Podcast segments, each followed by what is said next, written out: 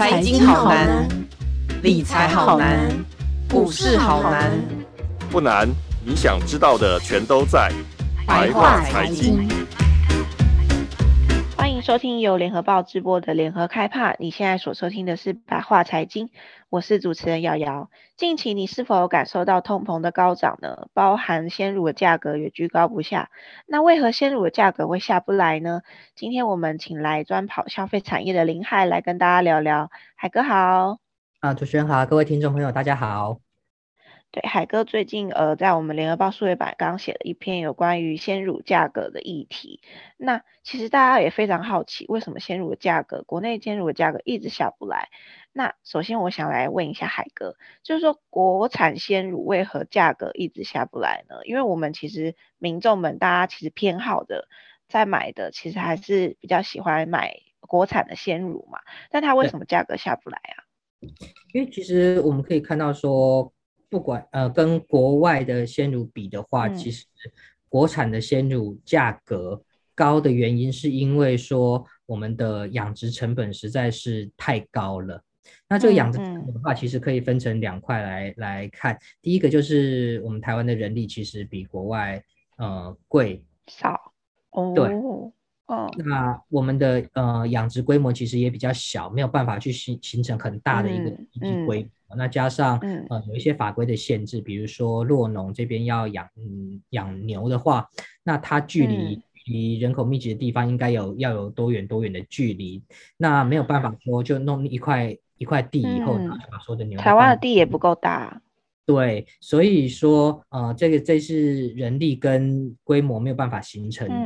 一个经济规模的这个差别。嗯、那第二个就是说，我们的那个养牛需要的这些饲料、牧草的，都是要仰赖进口的。那这一段时间从疫情爆发以来的话，嗯、这个原物料价格其实大宗物资这些东西的价格一直都是居高不下的，导致说。嗯酪农的养殖成本越来越高，那这个东西的话也没有办法，就只好转嫁给消费者。嗯、所以我们可以看到，说国产的鲜乳的话，呃，跟国外的养殖成本比较低，比起来的话，我们的这个劣势就是在这里，嗯、所以价格一直都是压不下来的。哎，那海哥，我问一下，现在我们市面上常看到，比如说我们去全联常看到那几个牌子，像是什么味全呐、啊。之类的那些就是呃，我们常常买的那些鲜乳的牌子，他们用的是国产的鲜乳还是进口的鲜乳啊？他们的都是都是国产的。我们现在国产鲜乳最大的品牌，一个是、嗯、呃味全的林凤营，统一的瑞穗，然后光泉碧美这四个，这个是对对对对对，占比最高的。那他们其实自己跟台湾的洛农这边都有签约了。嗯所以，所以他们都会直接跟台湾的洛农去收乳，所以他们这些东西都是百分之百的国产品牌。嗯、那我们一般要在、通路上面看到的这些呃进口的鲜乳的话，大部分就是会在好事多，嗯、或者是有一些对，嗯、对啊，有一些超市跟量贩，呃这边会有一少部分的进口的牌子。嗯嗯嗯，所以其实我们买我们常见的那四大牌子，其实就是呃国产的鲜乳，而可是它的价格就是相较于我们看到一些进口的的鲜乳，其实它真的价格比较比较贵，对不对？就是如果我们看以末数啊，然后来来平平均来看的话，价格确实是比较高。那海哥，我再问一下，像我们在 Costco 或是一些量贩店，你刚刚说量贩店可能会有进口一些。呃，其他国外品牌的鲜乳，那它为什么价格可以这么低呀？呃，第一个就是说，他们进口的费用，就是在当地的养殖成本，其实就已经比台湾低，比较低嘛。对，他们的的、嗯、呃原来的价格的话，其实就已经就已经比较有一点优势了。那就算加上一些进口的关税，嗯、它的它的呃费用也不会说高到哪边去。那还有加上好事多这边的这个通路的，再加上上架费的话，其实它的这个成本的话，并不会比国产的鲜乳高。就是说，呃，台湾这边的养殖成本的话，等于可以吃掉很多国外鲜乳进口来以后需要的这些成本，都还要再多。嗯嗯嗯，可是可是这代表台湾的关税，就是有在鲜乳这边的关税，其实是不够高吗？可以这样子看吗？还是？嗯，就是因为其实我们比如说跟纽西兰这边有签协议，那就是在这个鲜乳进口方面的话，其实是有配额的。当然也是说怕冲击到说台湾的这个鲜乳市场。可是呃，这个配额加上关税的话，这是当初就已经谈好的，也不能说它过高或者是不够高。嗯那这应该就是当初的谈判的话，会有一些考量的。那这个呃，为了就是说自由贸易的这个精神的话，其实这个东西到未来可能就在呃在二零二五年的时候，这个关税可能就会归零了。哦，真的哦？那这样不就二零二五？其实离现离现在也只剩三年，两年，两年多，两年不到的时间。对对对，所以就是说，可能我们国内的落农可能在未来的两年多，势必要想办法。呃，如果他为了要竞争竞争成功的话，其实他应该要压低价格。可是，在现在的呃养殖的成本上，真的还是太高，这还是目前是没有解决方式吗？对，如果说这个要解决的话，变成说你呃要尽量的压低养殖成本。那养殖成本的话，第一个我们刚刚有谈到说原物料的价格，这个东西的话不是台湾这边自己能够控制的。嗯、那第二个就是说呃，比如说人力，比如说呃呃要形成经济规模的话，我们就是呃在很多产业的话，其实都可以提到的一个一个观念，就是说我们要升级转型。那也许说可以导更多自动化的设备。嗯、那会把人力更有效率的应用，嗯，像像国外、嗯、国外的呃养殖的话，可能可能他们养两百头牛、嗯、或者是三百头牛，嗯、他们只需要两个人，那这个这个东西的、哦、台湾是没有办法想象的，那会变成说这些台湾的弱农，他们到底要不要先在前期先投入？呃，不小的价格，然后去去做设备的升级转型，比包括像我们的呃牧场这边的话，呃，可能环境这边做一个很大的改变。嗯、那这个这个阵痛，就是这些弱农有没有办法去承受，嗯、或者说他们愿不愿意去承受？我觉得这是一个很大的问题。否则说，如果说依照现在的状况这样子一直走下去的话，嗯一直到二零二五年的话，比如说纽西兰这边的关税归零的话，那呃势必就会有更多的进口鲜乳会进到台湾来。那到的时候，嗯、呃，台湾的酪农还有没有竞争力？我想这就是一个他们必须要去思考和跟面对的问题。嗯，对，这也是那几个大牌子，其实他们那些厂商其实也会去担忧嘛，因为这四大厂商，国内的这四大厂商其实主要用的还是国产线路嘛，啊，他们有可能会因为呃进口线路比较便宜，呃，去用进口线路嘛，应该也不太可能吧？呃，因为这些这些四大厂商的话，他们在供应的话，其实还可以分为两种，一种就是我们直接卖给消费者，好、嗯，就是我们现在在。超商、超市量贩这边看到的东西，另外一个就是有一个蛮大的比例的话，会供应给业务用。那所谓的业务用，就是说卖给呃饮料店、呃咖啡店这些东西的话，嗯、我们这些、嗯、我们是不知道说这个我们在喝饮料或者喝咖啡的时候，不知道他们家的奶到底是呃哪一个牌。对，对所以那东西就是这些呃。鲜乳厂商他们是直接供应给这些饮料店、咖啡店的。那这个东西的话，其实占了一个很高的比例。嗯、那呃，其实有一些饮料店啊、咖啡店，他们因为成本上面的考量啊，他们其实越来越多的、嗯、呃业者都开始去使用到进口的鲜乳了。那那我我去询问的过程中，我就会发现到说，其实这个价格，国产跟呃，进口的鲜乳的这个价格，在业务端的这边的通呃，大概会有百分之二十的落差。那这么这么多？对，所以说呃，这些业者的话，当然会考量到利润啊，要为了要赚钱的话，当然当会去尽量的会去压低成本。嗯、那其实这些嗯，进口不管进口鲜乳或者是国产鲜乳，一般人来喝的话，其实根本喝不出来。对啊，对啊。那再加到。呃，比较甜的饮料，或者是加到口味重的咖啡里的话，嗯、那你就更难分了。嗯、所以这个东西的话，对消费者来说，其实影响并不大。嗯、那对对有影响的话，就在于说，呃，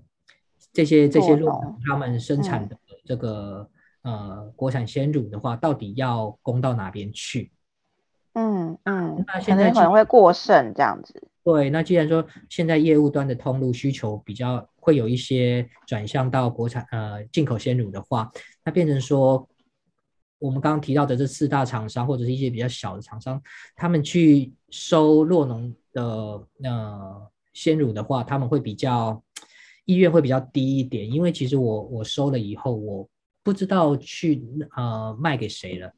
除了除了一些基本的卖给到那些呃我们消费端的通路以外，那要卖给业务端的话，好像好像需求没有那样的大了，所以他们嗯，这从去年因为它的市占业务的市占被进口的鲜乳慢慢侵蚀，这样子。对，有一些被吃掉了。嗯、那现在从去年下半年开始，就会就有一些业者开始。跟洛农续约的时候，态度就比较没有那么积极。那有一些呃洛农的话，其实他是没有办法继续跟这些大厂商续约的。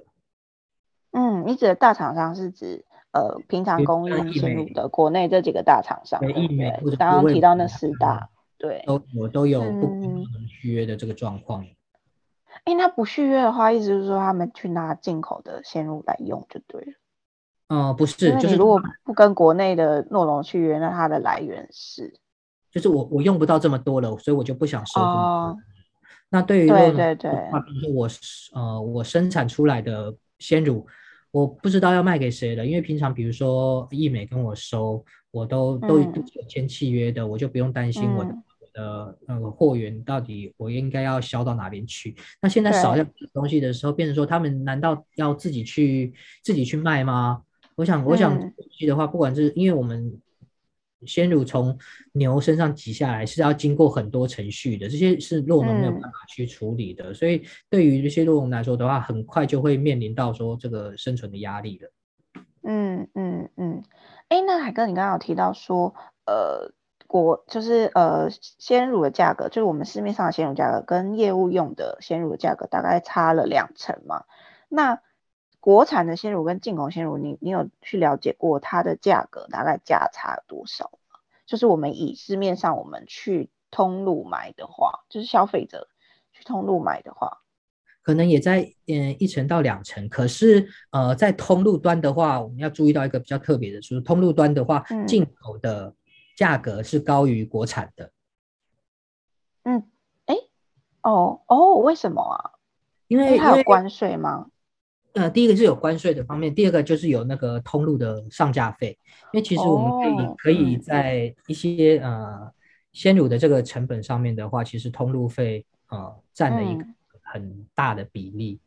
我自己了解的话，大概是在三成到三成五中间。你说这是进口的鲜乳吗？还是说所有的产都都是都是大概三十三成？嗯，比如说我们要到超商去。卖、嗯、到超市到量贩这边去卖的话，我们都其实都是要给这些，比如说像家乐福啊、像 Seven Eleven 全家这些东西，都是要给一笔上架费的。那这个东西的话，嗯、呃，价格就会呃，这个通那个上架费就会反映在终端的消费上面。那可是如果到业务端的话，嗯、我们这个这个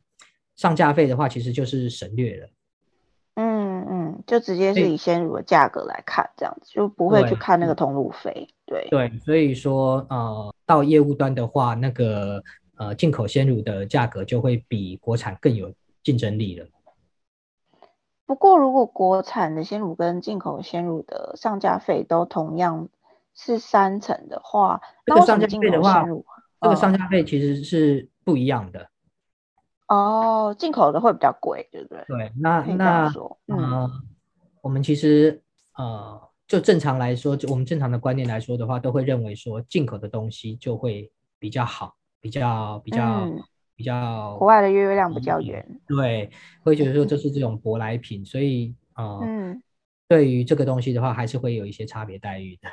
那可是，一直到 通路通路在定价上，那那我刚提到就是说，我们其实喝不出来，那所以到比如说我们把把牌子全部拿掉以后。全部放到业务端这边去的话，其实你你就分不出来到底是进口还是。对，嗯嗯嗯嗯，而且刚刚海哥有讲，就是业务端的话，其实你通常都会加进去各种的饮料里面，所以就是更喝不出来了。因为比如说你手摇店或者是咖啡店，他们加了添添加了不同的饮料之后，你根本喝不出来它是国产的还是进口的。对，嗯，因为要加的东西口味都是蛮重的，那那在混的时候，你你其实都都分不出来。嗯嗯嗯，我突然想到有个方式，就是让那个呃饮料店可以去标示它用的是不是国产鲜乳，你觉得这样有用吗？呃，这个曾经有发生过，就是呃，在、嗯、呃大概二零一四年的时候，那个时候国内可能有有有那个食安风暴，嗯、那当初是油的问题，可是大家就开始抵制，嗯、比如说像抵制那个鼎新味全的那就有人去挖出来说，那个呃，其实很多饮料店用的都是林凤营的鲜乳，嗯。那那那变成说很多的饮料店、咖啡店，他们都会那个时候在风头上，大家就不敢用，那就会开始在在门口就会贴说我们的鲜乳不是用林凤营的，或者针对性没有，嗯，就是我们的鲜乳用的是比如说光泉的，比如说像像瑞嗯这些东西的，嗯嗯，当初曾经曾经有发生过，可是在这个风头过了之后呢，那当然就还是说价格考量嘛，就是当然谁的便宜用谁的。所以对，呃，我们就不太会再去标示说我们到底用的是哪一个牌子。国产的，对对，哪一个牌子？对。所以其实这个其实也是，我觉得这应该是农委会可以帮忙的吧？就是农委会在这件事情，他们有注意到这件事情了吗？还有农委会他们能不能够这样做啊？就是说，嗯，但农委会饮料店来标识这样子。这个的话，其实。以农委会的角色来说的话，他没有办法去要求说，呃，我应该去使用，强迫业者去说，我应该去使用，一定要用国产的，对，对，因为这是一个、嗯、一个呃商业模式嘛，商业模式大家都是自由去选择，商业考量，对对对，你就会变成说有独立厂商的问题了。那农委会在里面的角色的话，嗯、呃，就是说，嗯、呃。去年开始有一些弱农就开始叫苦连天呐、啊，就说，呃，其实养殖成本其实好高好高，嗯、那利润都已经被吃掉了，几乎到没有获利，甚至可能会亏本的这个状况了。那他们也很希望说，嗯、呃，我们刚刚提到这些四大厂商，他们的收入的价格可以再提高。那农委会就是说有有介入去做一个协调，那到最后的话还是有去调了一些。嗯、那但是你如果说把生乳价收入价格一直在调高的话，嗯、那对于我们刚刚提到的这些大厂商来说的话，成本的话反而还是增加了。那嗯，一方面是说我终端业务的需求可能没有那么样子的高，我又收了这么多的钱，嗯、那我到底要卖给谁？嗯、那那对，说他们就是收越多我就亏越多的感觉，那才会有说呃，去年开始就是说我。不像不想跟酪农续约，不想跟所有的酪农续约，我只要只要挑比较、嗯、比较重要的几家就好了。嗯嗯，这个影响也是很严重。他虽然当初帮忙呃这些酪农提高价格，可是他反而会让呃整个鲜乳市场呃最后在呃业务端的需求上，因为业务端的需求整个需求在下滑的情况下，酪农可能呃反而他越越没有办法收到收到呃相关的合约，对不对？对，因为因为供应商他就是不想要跟你续约啊，他就会觉得那我去找那几家呃可能呃比较重要的，然后其他的因为我需求量没那么大，我就没有想要收这么多，所以我觉得呃借由这集，其实我们也可以让民众或者是呃农委会去稍微思考说，其实现在是不是应该要改变一点做法。就是当初是用那个方式，就是呃提高收购的价格，可是这个会不会呃这反而导致洛农他们现在面临到一个竞争力的问题呢？对，那其实也是在洛农这边的话，会面临到说会有一波的淘汰。嗯、对对，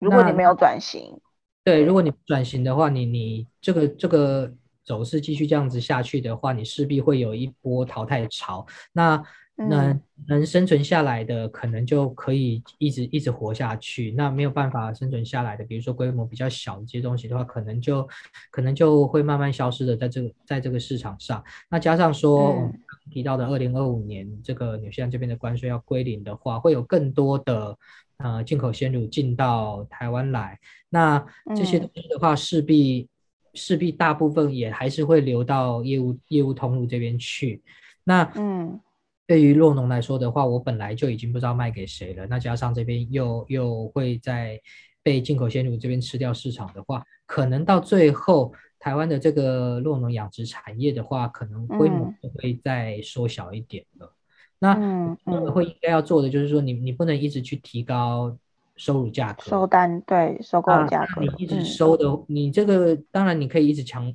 呃用政府的这个公权力去强迫这个收入价格要提高的话，那呃对于厂商来说的话，我成本。一旦负荷不了的话，我当然就是像像现在一样，我选择我就不续约。嗯、你总不能强迫我续约。嗯、那续约的话，你生乳价格提高的再多，一样还是面临到卖不出去的这个状况。对对。所以你应该应该去做的事情，反而是说你要想办法去辅导这些弱农，尽可能的去辅导。当然不可能是所有，嗯、但是尽可能去辅导这些弱农去升级转型。那嗯。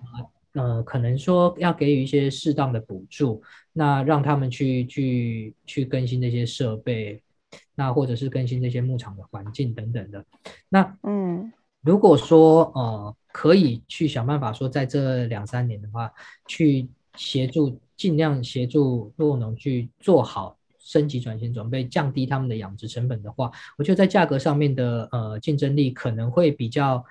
比较没有那么样的劣势，那加上、我们台湾人对于国产鲜乳的这个饮用习惯已经建呃建立了很长的一段时间了，嗯、你要短时间去、嗯、去呃改变说自己的口味去喝呃进口鲜乳的话，我觉得可能没有这样子的快，嗯、除非说这个呃价格上面真的会有，比如说像是四成五成的这个落差的话，那当然我们继续。嗯、可是如果说只是差到一成。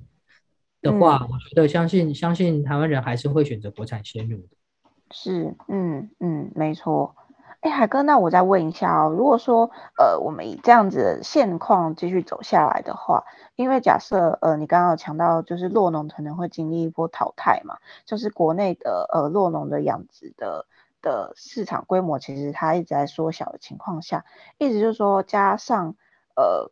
其实呃农委会在呃用政治力。强力介入下，其实收乳的价格有在再提高的话，其实业者供应商他们呃，因为成本的增加，所以他们其实有可能会转嫁到消费者身上了。我意思是说，国产鲜乳的规模开始减少了，然后通常就是这种这种情况嘛，就是产产品东西比较少的情况下，加上如果又政治力介入的情况下，它价格又提高了，成本提高之下，那我。当然，我供应商的转嫁的就是给消费者了嘛，所以会不会可能演变成之后国产鲜乳的价格更高，然后进口价就超过进口的鲜乳的价格，就是这是不是有可能的？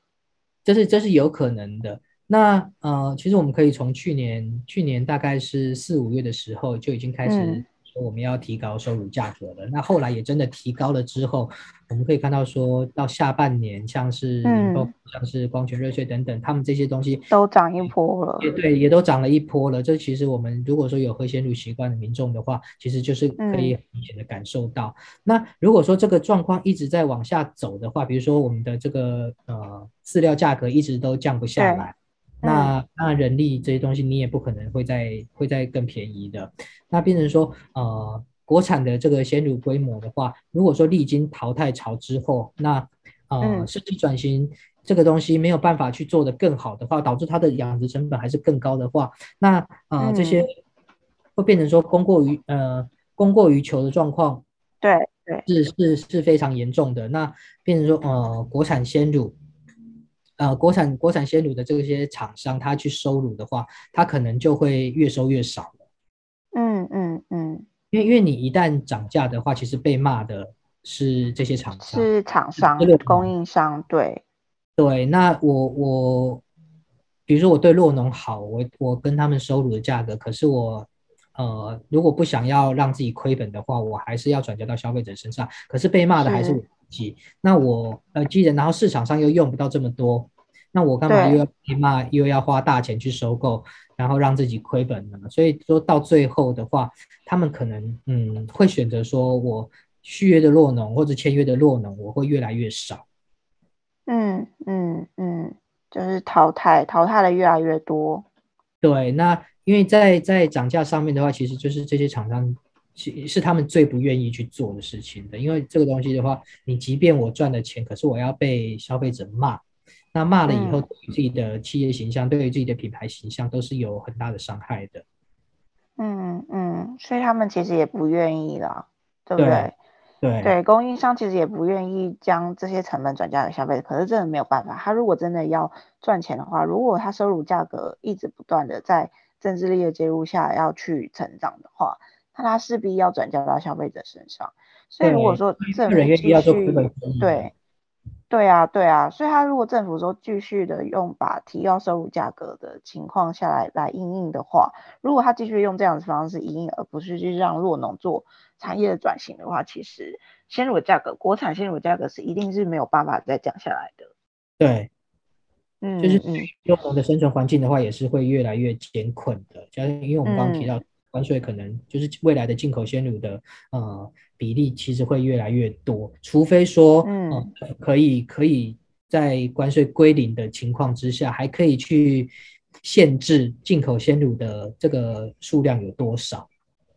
除非可以做到这一点。可是我相信有些人是不会同意的。嗯嗯嗯，对，我刚刚就想要问，就是说二零二五年我们关税归零的话。其实进口鲜乳的市占其实应该是会，呃，在台湾应该是会更大的，因为国产鲜乳的竞争力就已经不足了嘛，因为对方都已经，呃，成本又在更低了。那这样是否就代表说，呃，如果政府能够有办法去针对进口鲜乳的做一些呃限制嘛？但这可能就是当初的签约的条件可能就不是这样子的，对不对？没错。因为因为要自由贸易的话，其实是双向的。如果说我们今天在鲜乳价格上面，在鲜乳的这个配额方面，我们去做一些限制的话，那我们出口到纽西兰这边的货品是不是也会受到一样的限制呢？嗯，对，这个也是一个对，因为双方都会有进出口的商品嘛。对，嗯嗯嗯。所以这个大家也是需要稍微去考量一下。虽然我们民众消费者其实不会牵涉到业务端，但是我们会稍微去看一下，说，哎，为什么？呃，现在我们去超市、去量贩店买鲜乳的价格就是一直居高不下，它就是越来越往上涨。其实原因就是因为来自于刚刚海哥讲的，包括收入的价格，还有国还有通膨的高涨的原因，还有就是进口鲜乳的一个竞争力其实越来越提高了，他们越来越成本越来越低，对不对？对，这是一个这几个原因，其实是导致接下来可能消费者面临的一个最大的问题，就是我们的鲜乳价格会越来越高，并不会下降。对，没错。